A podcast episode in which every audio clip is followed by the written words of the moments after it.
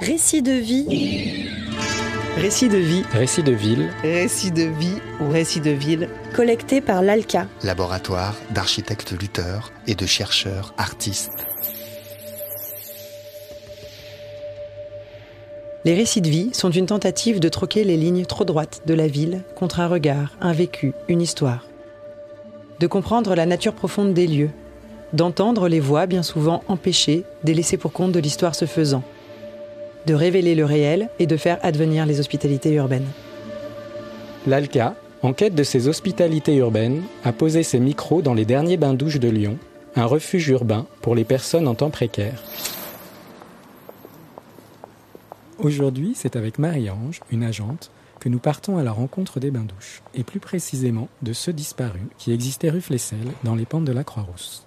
L'occasion de voyager dans le passé et d'entrevoir l'avenir d'éventuels futurs bains-douches. Mais les bains-douches avaient une réputation à la noire. Enfin, je veux dire, c'était pas une. Bon, on connaissait ça parce que c'était une punition. La ville de Lyon punissait ces gens en mettant les gens en bain-douche. Il n'y avait rien à faire. Il y avait ça. On est arrivé au moment où, où tout le monde commençait à venir. Michel a commencé le 9 septembre 2010 et moi le 4 octobre 2010. Et entre-temps, elle m'a fait venir. Elle m'a dit Viens, viens, je suis à Flessel, viens voir, viens voir tout ça. Et on m'a emmené à Flessel. Et je me rappelle, il y avait ma fille et mon amie. D'abord, le quartier me plaisait bien, j'aime bien tout ce qui est ancien. Et quand je suis montée à Flessel, parce qu'on monte des vieux escaliers, donc pareil, qui sentent la cave, qui sentent le vieux, hein, j'ai- ouvert la porte, mais alors j'ai eu un, mais un coup de foudre.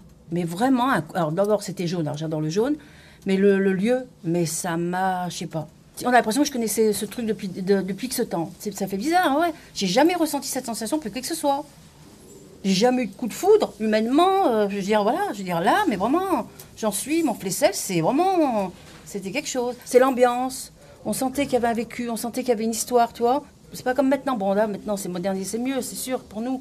Mais euh, c'était des vieilles douches, qui se font plus d'ailleurs. T'avais les vieux lavabos, t'avais les miroirs qui étaient tout piqués. Tu sentais que c'était là depuis. T'avais des vieux bancs, des vieux, vieux bancs usés. C'était des bancs qui étaient utilisés pour les lavoirs, parce qu'en bas, il y avait les lavoirs. Tu vois, des vieilles bassines. Euh, T'imagines Enfin, moi, j'ai adoré. Moi, j'ai- j'aimais trop ce truc. Et puis, l'am- puis l'ambiance, l'ambiance était bien. Enfin, moi, ça m'a plu. Tout de suite, ça m'a plu. Bonjour. Tu rentrais, tu avais un hall.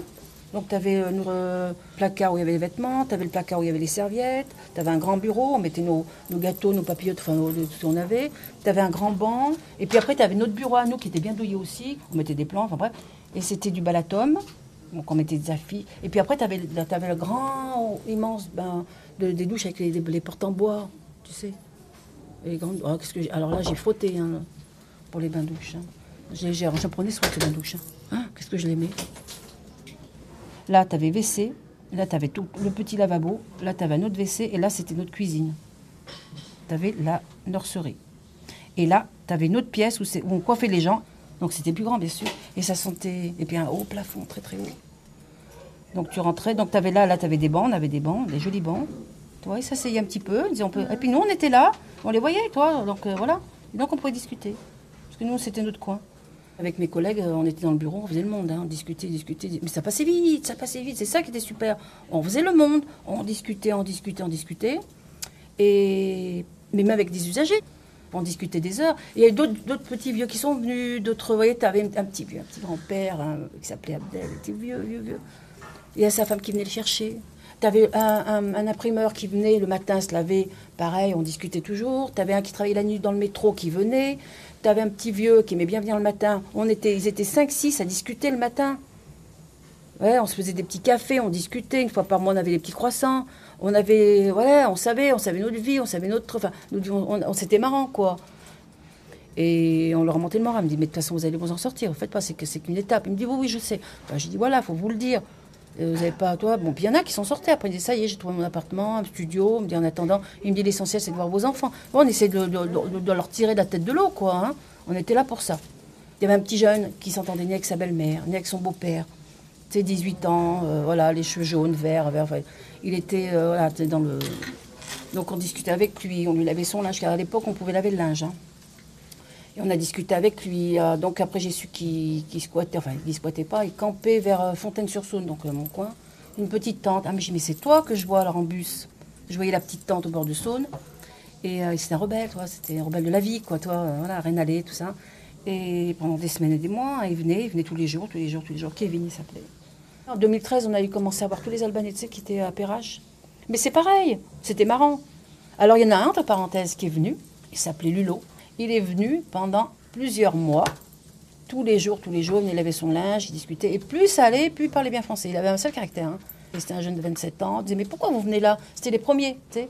Donc il nous expliquait que c'est la mafia, que lui il avait 28 ans mais qu'il faisait croire qu'il avait 38 ans, euh, parce qu'il conduisait un camion. Il me dit c'est tout le temps comme ça là-bas, si ça va pas on se fait tuer. Il me dit il y a les cicatrices, c'était un truc de dingue. C'était, c'était, je dis mais c'est à ce point-là là-bas. Il me dit oui, il me dit tu peux pas là-bas. Il me dit t'as 100 euros, il n'y a pas de travail. Il me dit il n'y a rien, on peut pas s'amuser. C'est toujours la mafia, la mafia c'est la police, la police c'est la mafia. Il me dit on n'arrive pas, il me dit on- il disait, il nous faisait comprendre, ils étaient comme ça, tu sais. Donc il me dit qu'on a pu partir, on est tous partis. Et donc ce petit, ce petit jeune, il est resté avec nous et il n'arrivait pas à dormir. Donc on le faisait dormir, nous. Euh, on avait une, ancienne nurserie, sais, une pièce avec un lavabo. C'était une nurserie à l'époque. Donc tu avais le truc pour, euh, pour euh, les langes et tout ça. hein. Et donc c'était bon, un peu notre débarras, nous. Et donc on l'a. Et moi, nous, on faisait la sieste, parce que les horaires c'était 8h, midi, 1h30, 17h. Et donc nous, on avait un matelas. Et on se le gonflait et on dormait. Et donc après, la, ben, la journée, j'ai dit, bah, écoute, tiens, on va te mettre le matelas et tu dors. On avait, euh, il y en avait qui nous avaient apporté des, des chèques de couchage. Donc on lui mettait, j'avais mon oreiller, donc il dormait la matinée. Et après, on s'est lié d'amitié. Et un beau jour, il est parti, il a dit, je m'en vais. Donc on, l'a eu pendant presque une année, lui. hein. Il me dit, je m'en vais à Nice. Il est parti, il a fait connaissance d'une Allemande. Bon, après, il est revenu, puis il est amoureux. Donc, on discutait de ça, il était triste, tout ça. Ben, j'ai dit, écoute, va en Allemagne. J'ai dit, t'as rien, t'as pas d'enfant, t'as pas de travail. J'ai dit, soit en France ou en Allemagne. J'ai essayé d'aller en Allemagne. Il est retourné en Allemagne. Et entre-temps, il a trouvé du travail en Allemagne. Il est revenu un été après avec sa femme. Il a dit, voilà, je me suis marié avec sa Allemande qu'il avait rencontrée à Nice. Et il nous a pris tous dans les bras parce qu'il nous dit, c'est grâce à vous. Il en pleurait. Il disait, donc il parlait en allemand la dame, il dit, voilà, ça c'est elle, Marie-Ange, Jacques Liagne, parce qu'ils n'arrivaient pas à dire Brigitte, il disait, il n'arrivait pas à dire nos noms.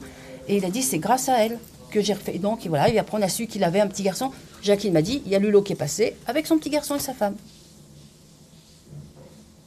On avait, tu sais, euh, ceux qui sont, euh, pareil que les chiens, qu'on les coule les cheveux bleus, verts, jaunes, d'autre. Donc ils venaient, puis donc les chiens, on les montait, on les faisait monter. J'ai dit, vous les laissez là Il y en a même un du quartier, il me dit, il a, il a la gale, tout ça. J'ai tant pis, il est lavé. Il prenait une douche qui qu'on n'utilise pas. Et il venait, pendant tous les jours, il fallait qu'il lave son chien. J'ai dit, il y avait plein de petits trucs, parce qu'on était dans un petit cocon, tu comprends? Tu vois, un jour, on a eu un, par exemple, un, un jeune, enfin un jeune, non, il avait presque la quarantaine, 16 ans de prison. Donc 6 ans, d'is- six ans d'isolement. Et il ne nous parlait pas, il nous regardait comme ça. Et je voyais que les autres. Puis on n'avait qu'un lavabo, avec un petit miroir tout piqué. Et il se rasait. Donc c'était un petit peu la queue, tu vois. Et euh, donc on surveillait un petit peu, parce que bon, on voyait, on voyait des gens quand même. Et euh, on voyait que c'était son rasoir. C'était son, on voyait que c'était, on a l'impression que c'était de l'or, quoi, son rasoir. C'était mon rasoir, c'était mon peigne, toi. Puis il faisait très attention. Ses vêtements, donc on pouvait lui laver les vêtements, donc on avait à l'époque. Et petit à petit, on lui disait bonjour, tu j'ai dit, j'ai dit on va pas le- l'agresser, petit à petit. Puis petit à petit, il a commencé à parler. Un jour, je lui ai dit, ben, tenez, regardez, vous avez un joli pull, si vous voulez, on vous le donne. On pouvait donner des vêtements. Donc moi, j'ai apporté, et tu avais des gens qui nous apportaient des vêtements aussi. Donc on avait des jolies choses, hein. on les faisait bien soigner, on les relavait. Tu avec, avec Brigitte, on avait nos petits vêtements, nos pulls, nos tailles, nos machins, nos chaussettes. Et on ouvrait le placard et on disait, euh, vous voulez faire Donc, comme à la maison, on avait un panier, on mettait nos chaussettes, nos slips, nos machins, nos ci, comme ça, deux, trois paires de chaussures, tout, hein, ma foi. Ça a dépanné. Il y en a un, il était venu crado, sale, sale, sale. Il est reparti tout propre. Et c'était marrant pour nous, on l'essayait, ça va bien, ils étaient contents. On gardait les. Il y en a qui nous donnaient les, savons douche, les bâtonnets, j'en veux plus, je m'en vais, ouais. Donc on les gardait pour des gens comme ça, toi, plein de trucs. Tu avais des peignoirs aussi. On avait des peignoirs pour ceux qui avaient rien sur eux. Moi, des fois, je les voyais arriver. Parce, qu'il faut dire qu'aussi à Flessel, on avait vraiment des SDF. Vraiment les... ceux qui avaient la barbe là, qui avaient des chaussures trouées. Toi, on avait vraiment des vrais. Et le maire, il a fermé parce qu'il disait c'est comme c'est touristique, je ne veux pas que les touristes voient ce, ce style de public. Ce monsieur qui sortait de prison. Donc après, il a commencé à nous parler. Il a dit je suis accusé. Il me dit voilà, j'ai tué l'amant de mon ami. Il me dit mais c'était pour la dépanner. Et donc je lui dis mais vous tuez les gens vous pour dépanner les gens. Il me dit mais moi j'aimais bien ma copine. Il me dit mais vous savez ma vie ça a toujours été comme ça. Il me dit j'ai toujours pris pour un con. Ben, j'ai dit, j'étais franc jeu moi. J'ai dit bah oui pour un con 16 ans de prison. J'ai dit pour ça, pour rendre service à votre copine, j'ai dit il faut le faire. Et donc après on lui parlait. Donc on lui prépare, on lui dit ben voilà, je lui avais donné un joli pull noir, il était content que chemise blanche. Il me dit voilà, il me dit ça se voit pas que je suis un ancien prisonnier. Je fais non, parce qu'il était très froid, il était très. Vous voyez qu'il a, a eu du mal. hein. Je fais non, vous êtes très bien, il avait la quarantaine. J'ai dit maintenant il faut prendre rendez-vous avec les centres sociaux, il faut discuter avec les centres sociaux. Et puis j'ai dit vous partez de Lyon. J'ai dit si vous voulez pas Lyon, ça vous fait des mauvais souvenirs, vous refaites votre vie. Et j'ai dit voilà, et vous faites abstraction de votre vie si vous voulez, puis vous discutez, vous repartez sur. On, on lui ferait un café, on discutait avec Brigitte, tout ça, tout ça. Et après il est parti. Il nous a dit, moi je m'en vais, ça y est. On voyait, il avait rendez-vous avec son social, il venait. Comment ça s'est passé bien? Euh, On lui disait, parlez- parlez-lui bien, ce qui était assez agressif. J'ai dit, il faut bien lui parler tranquillement, doucement. Impeccable, la, la bonne femme, après lui a trouvé un petit boulot, enfin bref, euh, impeccable.